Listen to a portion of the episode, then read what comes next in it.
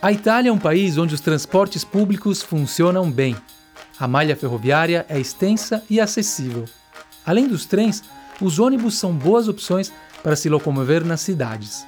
Algumas delas, inclusive, também têm o metrô, que podemos chamar de il metrô ou la metro, e também il tram, que é uma espécie de bonde moderno elétrico. Falar italiano vai te ajudar a se informar sobre as melhores rotas, comprar os bilhetes mais econômicos e chegar ao seu destino de maneira mais eficiente.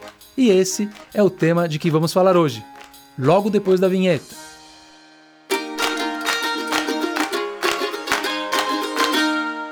In biglietteria. Prendere un treno in Italia può essere un po' difficile se non abbiamo alcune informazioni importanti relative al funzionamento di questo mezzo di trasporto. Ora daremo un'occhiata ad alcune frasi utili affinché tu possa partire in tranquillità. Tomar um trem na Itália pode ser um pouco difícil se não tivermos algumas informações importantes relativas ao funcionamento desse meio de transporte. Agora, daremos uma olhada em algumas frases úteis para que você possa partir tranquilo. Bilhete: Onde posso comprar um bilhete de ônibus ou de trem? Dove compro un biglietto dell'autobus o del treno? Dove compro un biglietto dell'autobus o del treno? Onde fica o guichê? Dove si trova lo sportello? Dove si trova lo sportello? A máquina automática? La biglietteria automatica? La biglietteria automatica? Qual é o próximo trem para? Qual è il prossimo treno per... Qual è il prossimo treno per... Eu gostaria de uma passagem para. Por favor? Vorrei un biglietto per... Per favore.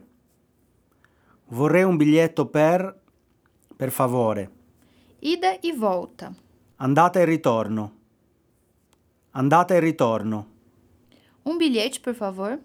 Un biglietto, per favore. Un biglietto, per favore. Instruções.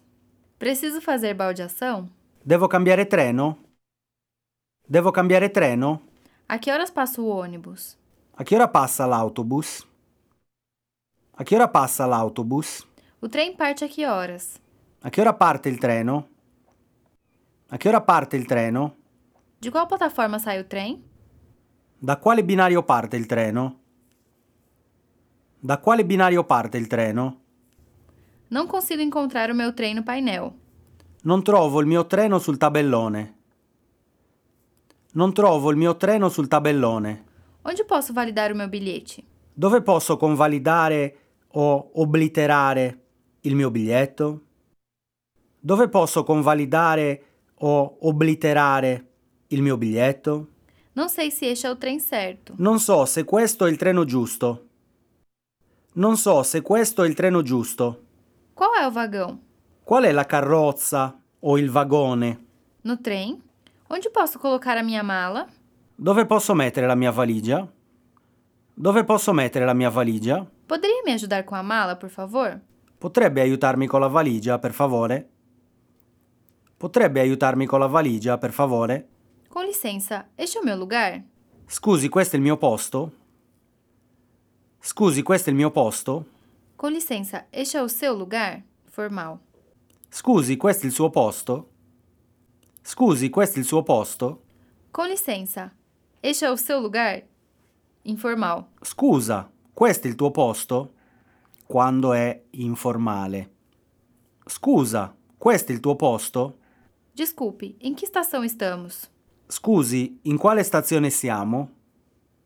Scusi, in quale stazione siamo? Qual é a próxima estação? Qual è la prossima stazione? Qual è la prossima stazione? Qual é a última estação? Qual è l'ultima stazione? Qual è l'ultima stazione? Quantas estações faltam? Quante stazioni mancano?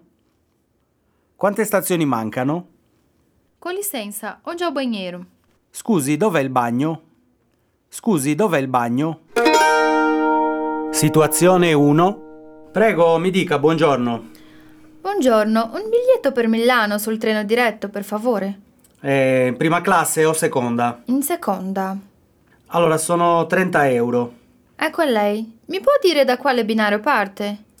Eh, guardi, il binario è indicato sul cartellone. Buon viaggio. Ah, ok, grazie. Situazione 2.